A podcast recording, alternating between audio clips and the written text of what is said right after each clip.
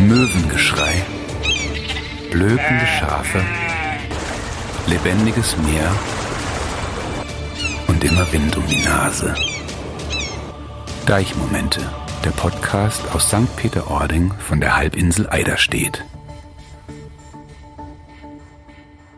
Moin und herzlich willkommen zu einer ganz besonderen Folge Deichmomente.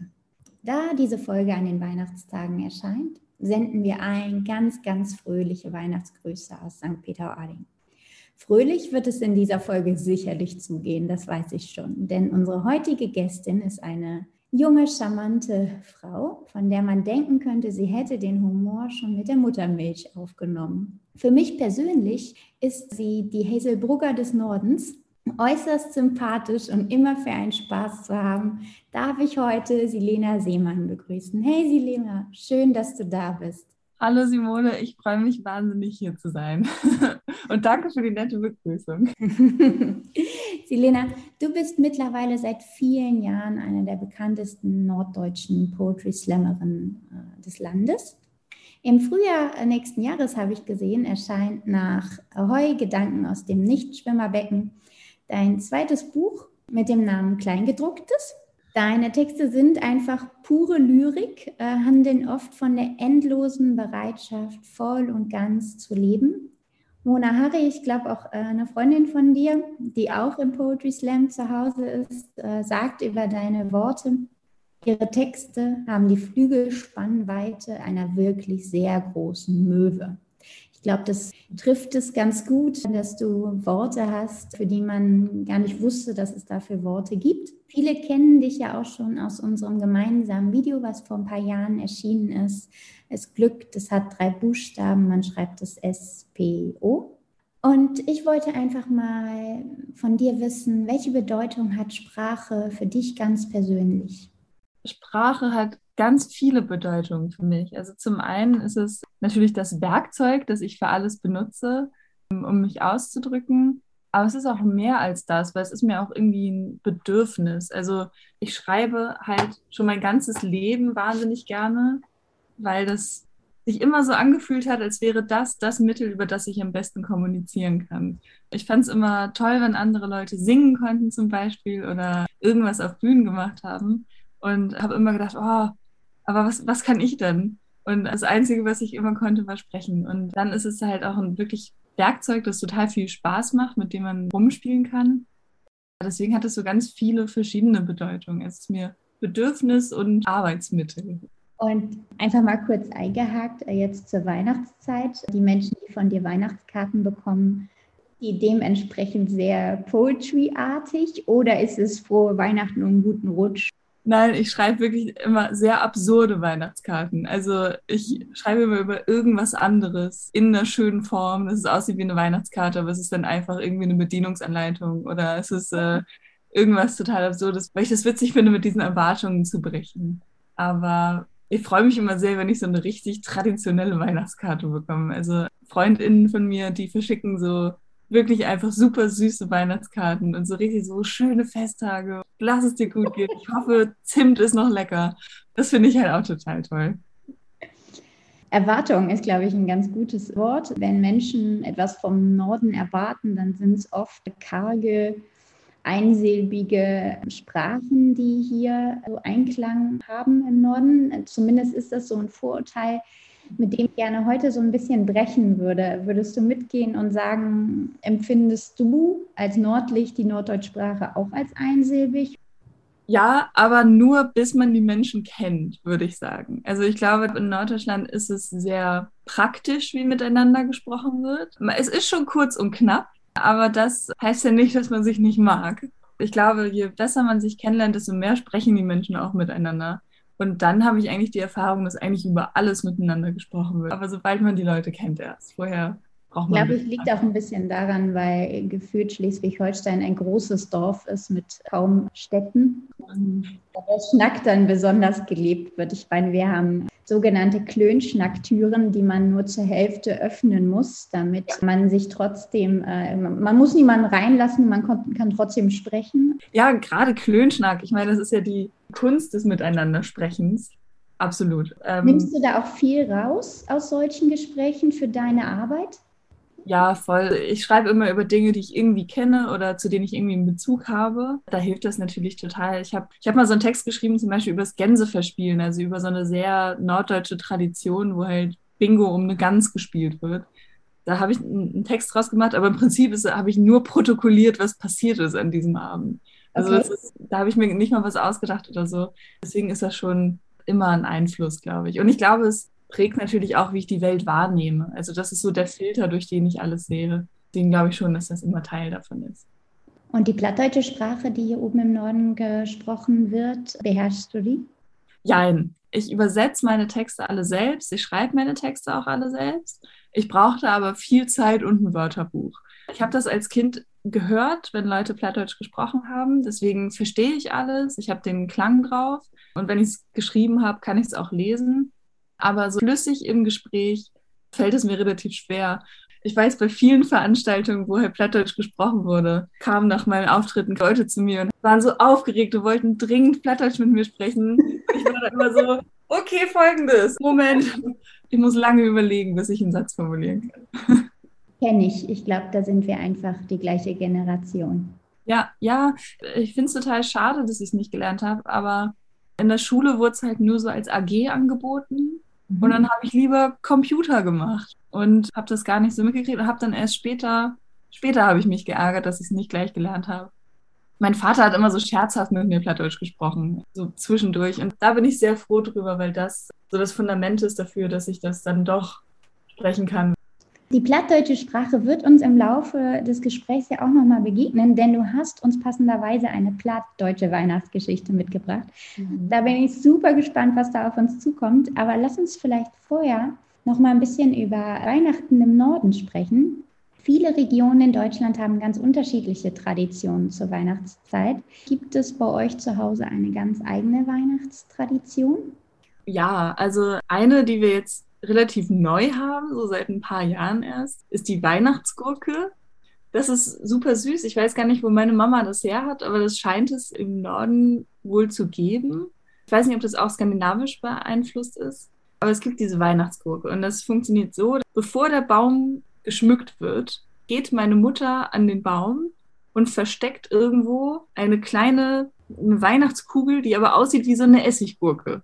Die wird versteckt und dann, bevor man dann Geschenke bekommt, kommt die ganze Familie zusammen, also meine Eltern und ich. Und dann müssen wir suchen, wo diese Weihnachtsgurke versteckt ist. Wer sie findet, bekommt dann einen extra Preis. Meistens sind es einfach Rubbellose bei uns.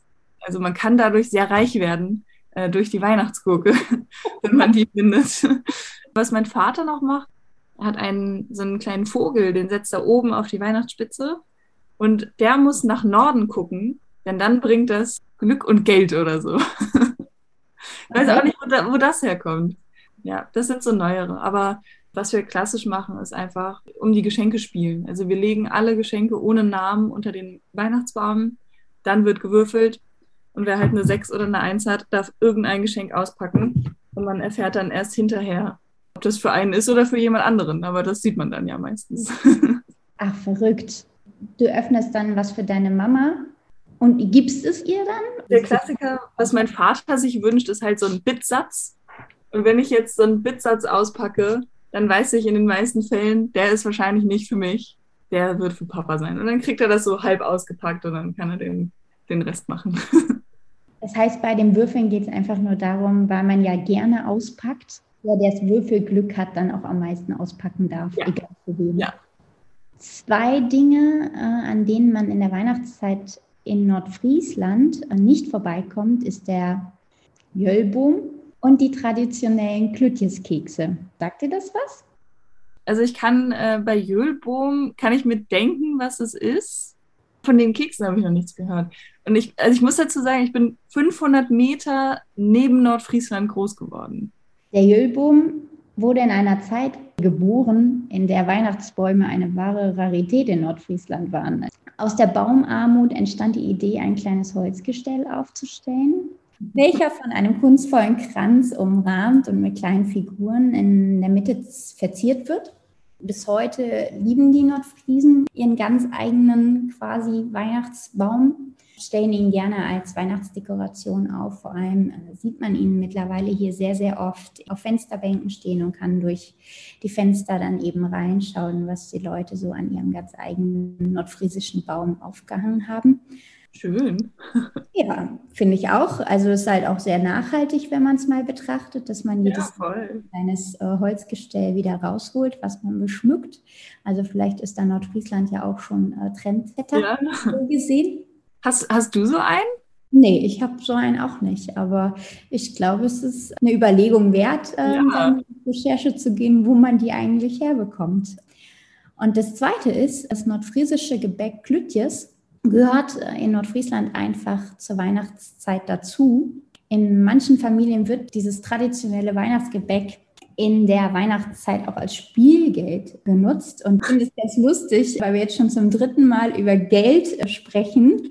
Scheinbar ein Ding. Scheinbar wollen die Nordfriesen ihr Glück immer an Weihnachten versuchen oder die Norddeutschen im neuen Jahr mit ordentlich viel äh, Cash in der Tasche ins Jahr zu starten. Aber typischerweise ist dieses Gebäck halt sehr münzförmig und wird traditionell äh, zu Teepunsch, Grog, Tee oder Kaffee oder zu Milch serviert. Und weil die so ein bisschen härter sind, taucht man die dann im Grunde einfach ins Getränk ein und genießt sie dann. Wer diese Klütjes-Kekse nachbacken möchte, findet auf dem nordfriesischen Blog von Herzelieb ein ganz, ganz tolles Rezept dafür. Das verlinken wir natürlich auch wieder in den Show Notes. Selena, verrat mir mal, bist du auch eine Naschkatze wie ich? Ich liebe ja Gewürzspekulatius über alles. Äh, welches ist dein absolutes Lieblingsweihnachtsgebäck? Ich liebe, ich liebe Naschen, ich liebe diese Weihnachtssüßigkeiten. Das ist für mich das Allergrößte. Kann mich gar nicht entscheiden. Spekulatius seltsamerweise nicht so mein Ding, aber Schoko-Weihnachtsmänner, da fängt schon an. Da gibt es ja ungefähr 50 verschiedene, die sehr gut sind. Dominosteine, die mit der Vollmilchschokolade, die finde ich richtig gut. Diese Lebkuchen, die mit Schokolade überzogen sind. Da sind die Brezeln am besten, weil die so verwinkelt sind, dass die Schokolade in verschiedene Ecken reinläuft und deshalb sehr zu empfehlen. Diese kleinen Kringel, wo diese bunten Perlen drauf sind. Die Streusel? Ja, das Mhm. ist, das ist so, so eine ganz seltsame Süßigkeit, die es irgendwie nur an Weihnachten gibt, die aber auch nur an Weihnachten schmeckt. Also ich kann mir nicht vorstellen, die im, im Juni irgendwie rauszuholen und zu sagen, lecker, jetzt zu Schokokringel. Also ich bin da richtig gern dabei. Aber dennoch wünscht man sich ja manchmal, Weihnachten wäre 365 Tage im Jahr, sodass man das immer essen kann. Das wäre schön. Aber dann bist du sicherlich auch ein Fan von einer Tradition, von der ich noch nicht weiß, ob es, sie, ob es die bei euch auch gibt. Aber meine und auch andere Omas, soweit ich gehört habe, haben die Tradition zu Weihnachten bunte Teller zu verschenken, wo dann eben ein Mix aus Naschis, wie man hier im Norden sagt, also Süßigkeiten, Nüssen, Mandarinen und Keksen, Weihnachtsplätzchen drauf ist. Diese bunten Teller stehen dann immer überall auf Tischen rum, wo man immer ganz schnell reingreifen kann. Man kann sich eigentlich auch gar nicht beherrschen, bis man irgendwann merkt, man hat ein Viertel des Tellers gegessen. Gibt es diese bunten Teller auch bei euch? Ja, das kenne ich auch. Und zwar schon mein ganzes Leben. Meine Mama hat das immer gemacht. Die gibt es bei uns immer an Heiligabend. Also am, am Morgen des Heiligabend stehen die meistens unterm Baum.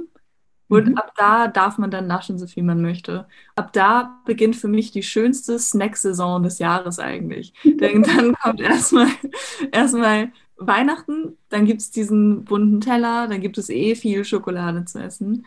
Dann an Silvester bin ich halt als Kind immer Rummelpott gelaufen und habe halt Süßigkeiten eingesammelt. Das geht dann gleich weiter. Und dann habe ich am 11. Januar immer noch Geburtstag. Und dann gab es wieder Geburtstagskuchen. Das waren so diese magischen drei Wochen im Jahr, in denen auch im entlegensten Ort, in dem ich aufgewachsen bin, der Schokoladennachschub nie nachgelassen hat. Deswegen riesen, riesen Fan vom bunten Teller. Lasst uns, auch wenn es keine Weihnachtstradition ist, aber kurz über Rummelpott sprechen, Oh ja. weil es auch etwas ist, was hier im Norden sehr, sehr heilig ist. Magst du es kurz erklären den Zuhörern? Also Rummelpott ist ein Fest, das man traditionell gefeiert hat, um die bösen Geister zu verjagen äh, am Ende des Jahres. Und deswegen haben hat man früher halt den Rummelpott gebaut. Das war so eine Dose, in die man äh, Steine, Nägel und sowas gefüllt hat. Und dann, bisschen bizarr, aber dann wurde eine Schweineblase darüber gespannt und oben einen Stock rein. Und wenn man dann die Finger feucht macht und da dran so reibt, dann gibt es ein ganz lautes Geräusch. Und dann kann man mit diesem Rummelpott, den kann man schütteln und dann macht man halt so viel Lärm, dass man die bösen Geister verjagt. Also dieser Rummelpott, ich würde sagen, der Rummelpott an sich ist nicht mehr so präsent, aber diese Tradition ist geblieben, dass man durch das ganze Dorf zieht, von Tür zu Tür geht, laute Rummelpott-Lieder singt. Auch ein Plattdeutsches ist dabei äh, sehr bekannt. Äh, Froh mockte Dörr ab. Und dann machen die Menschen die Tür auf und können halt entweder einen Schnaps ausgeben, wenn äh, die Person entsprechend alt ist, oder Süßigkeiten.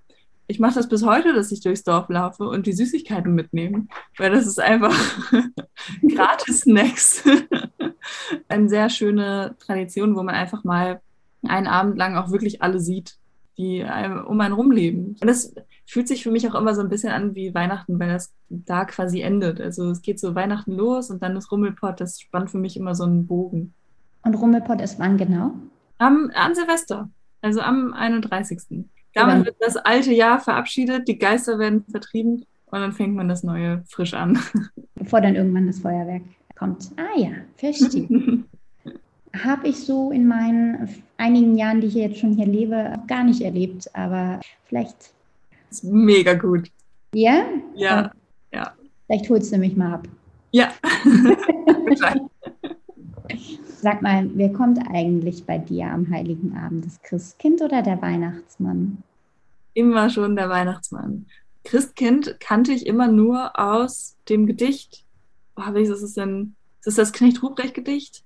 Da steht irgendwie, dass das, Christkind, dass das Christkind aus dem Himmelstor schaut mit irgendwelchen Augen hervor. Mhm. Und da habe ich das immer nur gehört, aber das war für mich nur so ein abstraktes Konzept. Das gab es nie, das hat nie eine Rolle gespielt. Der Weihnachtsmann kam aber immer, teilweise kam der auch wirklich physisch, dann kam der Weihnachtsmann, aber leider, der Weihnachtsmann hatte relativ sicher das Auto von unserem Nachbarn Hannes und hat damit vor der Tür geparkt und dann, hab, dann ist alles aufgeflogen. Ja, bei uns kam immer der Weihnachtsmann. Äh, bist du, kam bei dir das Christkind? Ja, bei mir kam das Christkind. Ich glaube, das liegt einfach daran, weil ich katholisch aufgewachsen bin, du wahrscheinlich evangelisch. Und im Norden ist man tatsächlich äh, sehr mit dem Weihnachtsmann groß geworden. Und äh, ja. ich komme aus der Nähe von Köln, da ist es sehr katholisch. Ja. Das Kind. Aber mich hat es immer, man schaut ja irgendwann so, so Weihnachtsfilme. Ja. Äh, das, äh, dann kamen auch irgendwann amerikanische Weihnachtsfilme auf den Markt. Und da kam auch immer der Weihnachtsmann. Und ich habe immer gedacht, wieso kommt denn der Nikolaus dann am 24. nochmal? Also das Mega verwirrend. Sehr lange überhaupt nicht verstanden, weil der Nikolaus sieht halt auch aus wie der Weihnachtsmann im Grunde. Also ja, äh, ja totales Chaos dann auch in meinem Kinderkopf aber klärt sich dann ja mit der Zeit auf. Ein neuer Weihnachtstrend, den ich verfolge, der äh, kommt aus Dänemark und findet immer mehr Anklang, vor allem in Norddeutschland. Und das sind die Weihnachtswichtel. Nisse werden die genannt. Die kommen quasi mit der Adventszeit und ziehen bei uns zu Hause so gesehen ein und leben hinter einer kleinen Wichteltür, die an der Wand auf einmal ist, wo sie auch immer herkommt, diese kleine Wichteltür. Und dahinter schläft diese Nisse. Tagsüber schläft sie und nachts heckt sie allerlei Ideen und Blödsinn aus, sodass quasi die Kinder dann am, am Morgen überrascht werden von dem, was die Nisse über Nacht sich so ausgedacht hat. Ich finde das total süß. Und wollte von dir einfach nochmal wissen, gab es diesen skandinavischen Trend auch schon zu deiner Kindheit? Ja, also ich kannte das nicht. Ich kann mir vorstellen, dass es das gerade so bei Menschen, die vielleicht in der dänischen Minderheit waren oder sowas, dass die es vielleicht eher gemacht haben. Mhm. Da hatte ich auch einige Freunde und Freundinnen. Die müsste ich mal fragen. Aber ich kannte es nicht. Ich habe es erst jetzt letztes Jahr, glaube ich, kennengelernt, weil ein, ein Freund das mit seiner Tochter gemacht hat. Es war so super süß. Ich war dann nach Weihnachten bei denen ja, und diese Tür war immer noch da. Der ist das Jahr über geblieben, dieser Weihnachtswichtel, weil die das nicht übers Herz gebracht haben, das wieder abzubauen. Deswegen wohnt er da jetzt, äh, ist aber, glaube ich, geschenkemäßig inaktiv. Aber da habe ich das zum ersten Mal gehört und fand das auch super niedlich. Also ganz ganz süße, ganz süße Idee. Total. Ja. Was fandest du denn in deiner Kindheit faszinierend an der Weihnachtszeit? Mm. Ich fand es erstmal schön, dass alle frei hatten. Also, ähm, dass wir alle wirklich zusammen waren und drei Tage lang einfach nur, nur Fernsehen gucken und nur gutes Essen und Oma und Opa sehen. Und das fand ich schön. Und ich mochte immer das Licht gerne bin ganz lange immer zu, also ich hatte einen langen Schulweg und musste ganz früh aufstehen. Und es war im Winter, hat mir schon immer zu schaffen gemacht, dass es so dunkel ist. Und in der Adventszeit haben meine Eltern halt Licht aufge, aufgehangen. Und wenn ich dann aufgestanden bin, hat wegen der Zeitschaltuhr morgens schon, haben schon die Lampen geleuchtet. Und es war immer so schön aufzustehen und einfach nicht diese Dunkelheit zu haben. Und das war für mich immer vor allem Weihnachten. Es war so ein bisschen dieses, dieser Punkt in dieser Zeit, die echt kalt und, und lang und dunkel ist und dann diesen einen Punkt zu haben, auf den man sich irgendwie freuen kann, wo man weiß, okay, da, da passiert was. Und Adventskalender. Ich liebe Adventskalender. Was soll ich sagen? Jeden Tag ein Stück Schokolade. Das ist genau, das ist genau, wo, wonach ich irgendwie, worauf ich irgendwie richtig Bock habe. Also das war so, das waren meine Highlights immer. Das mit den Lichtern geht mir aber heute noch so. Ich freue mich über, über jedes Licht, was draußen irgendwie aufgehangen wird und einem so ein bisschen äh, den Weg erhält. Also das genieße ich auch heute noch. Ja. Was hältst du davon, wenn es Zeit wird für eine ganz besondere Weihnachtsgeschichte? Hast du Lust, uns in Weihnachtsstimmung zu versetzen? Na klar. Perfekt. Äh, ich freue mich drauf. Ich lausche jetzt einfach auch deinen Worten und bin gespannt, was jetzt kommt. Sehr schön. Ja, vielen Dank. Genau, ich lese jetzt die Weihnachtsgeschichte, die ich ein bisschen neu interpretiert habe. Ja, viel Spaß. In der moderne Tiet, in der wir leben, da gibt es überall alternative Fakten. Alte Lüd vertellen einfach sehr eigen Version von der Wahrheit. Der AfD mockt das, Donald Trump hat das mockt und nu habe ich mir gedacht, das kann ich auch. Und wo doch Weihnachten für de Dörrsteid habe ich, als ich so de Weihnachtsgeschichte lesen habe, mir gedacht, dass das ja auch einzeln beiden anders hätte lopen können. Und habe mich gefragt, wo hat das ut sehen, wenn Jesus nicht in Bethlehem auf die Welt kommen wäre, sondern in Schleswig-Holstein? Und das geht so. Das werde Tiet, als Daniel Günther König von Schleswig-Holstein wär und he sein Volk taxieren wollt. Dat wär no der Zensus 2011 das erste Mal, dass das so was gibt und jede ging nach dat Dörp, wo nehm hierher kim. Mit Mang, Josef, der ut St. Peter-Ording kim. Und he hag sin Fru dobi, Maria. Maria schall in Kim kriegen, sie hätte Reis Lever per Perd mogt, da der Autobahn alltid toprobben ist und de Born in Schleswig-Holstein sieht Monden nicht einmal rechtidig wesen ist. Und nu, wenn sie gerade ankommen, wie Dünenhus in St. Peter-Ording, da warte Ehelüt in Söhnborn. Maria und Josef hättet eins allein mockt, wie das ja nicht noch Hef am Gift in Norden. Ein Krankenhus, das andere hätt sie Babystation dicht mocht, wie das kein Moneten gäf in Goethe holen. Aber Maria is in Plitsche froh, die hätte reglich Literatur dabei und sie hätt mal ein Video auf YouTube sehen und dat Chlor kriegen. Dat Gör hat sie in Maxi Cosi legt, sie hätt ja mag, dass sie schwanger wär und für weg plant. Josef hätt auch helfen, he is ein moderne Kerl und plant na de Geburt in Irland zu gehen. Was sagst Josef? Schell wir ihm Josef nennen? Jesus nennen? fragt Maria. oh je. Was sagst Josef? Schall wir ihm Jesus nennen? fragt Maria. Jesus Christiansen? Jo, allerbest, sagt Josef. Toglik, aber Koppel nebenan. Ein Dörp wieder hat er einen Feuerwehrball gegeben. Der Drehburen Klaas, Bruder und Malte hebt sich auf dem Weg nach Hus verbiestert und lopen in Düstern über de Koppel. Dor, ich seh in Funzel, röpt Klaas. Du hast einen beiden viel Köln hat, mein Jung, antwortet Bruder. He hätt aber recht, röpt Malte. Der hätt wiss in Klönkasten und päst allen das Licht hin. Moin, moin, röpt Malte. Wir sind ut Garding, wie habt uns verloben. Und dann habt wir de Funzel über de Dörr sehen und nu bruckt wie mal in Handy, damit wir ein Taxi ropen könnt. Sagen Sie mal, ist dat ein Baby? Ja, dat is uns Söhn, Jesus, sagt Maria allen Beten beresig. Nee, wat söd, wie habt uns verloben und in Kinski gefunden, freut sich Klaas. Nun habt wie gar kein Gar für de Bengel, beduert Bruder de Loch. Wie habt doch bin für, wie bald wie de Tombola mitspielt, sagt Malte, allhibbelig. Und so käm dat, dat de drei Dös Battles ut Garding den Lütten Jesus viele Gaven an sie in Maxikosi brochen. Zwei Pund Krabben, nicht ut Pot. In Witkul ut Dittmarschen und Buddelköm ut Bad Oldesloe. Maria ist in beiden Möd, das ist ja auch ein lange Dachwesen mit der Reis und der Geburt und sie sich dat unter in Dach kommodig in der Richt. Doch Josef wär noch in de Loon für ein Vier. De fernliche Frün wollt noch in beiden suben und sich de Buddelköm von Jesus normen. Dat wart hier nicht spitz kriegen, hier ist ja noch bannig lütt, glöf Bruder und Malte secht. Morgen is Rebe, ok wer da open, da köp wie ein Nürbuddel. Josef, Klaas, Malte und Bruder setz sich für Dünnhus doll und prosten sich tot.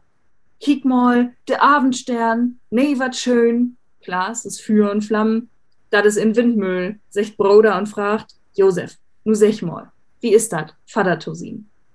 Dat is ein Gefühl, dat kannst gar nicht beschreiben.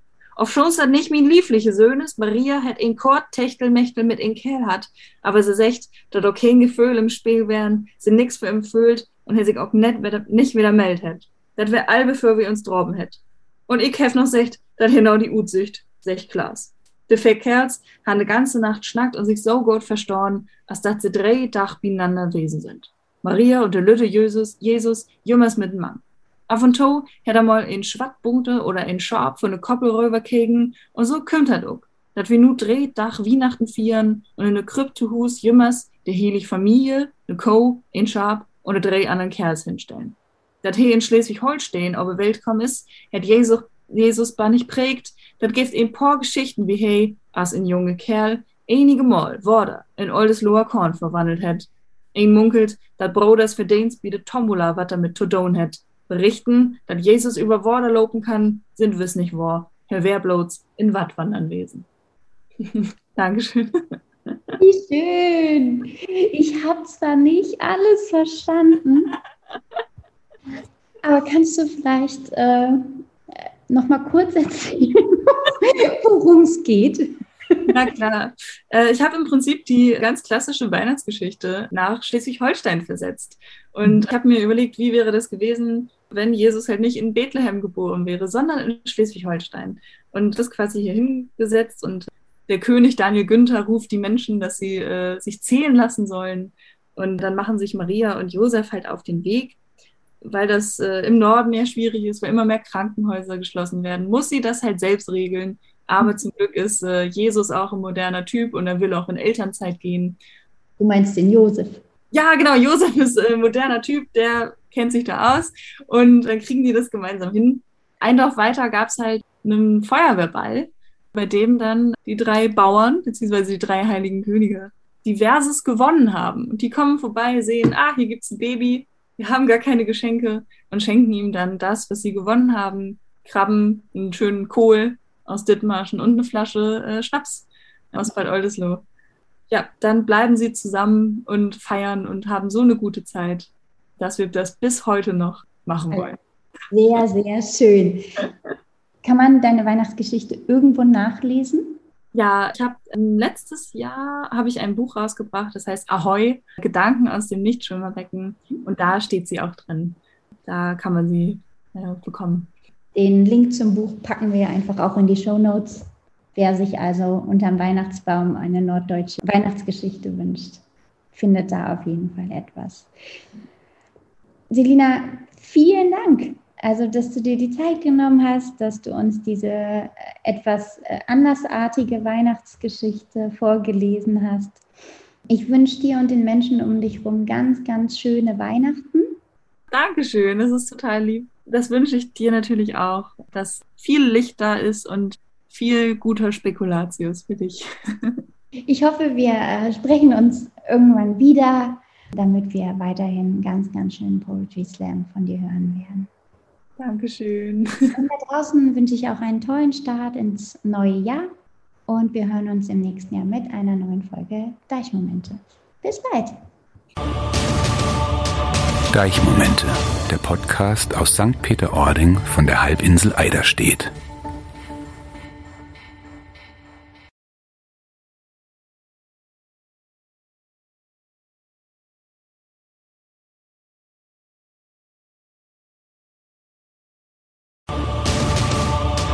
Deichmomente, der Podcast aus St. Peter-Ording von der Halbinsel Eiderstedt.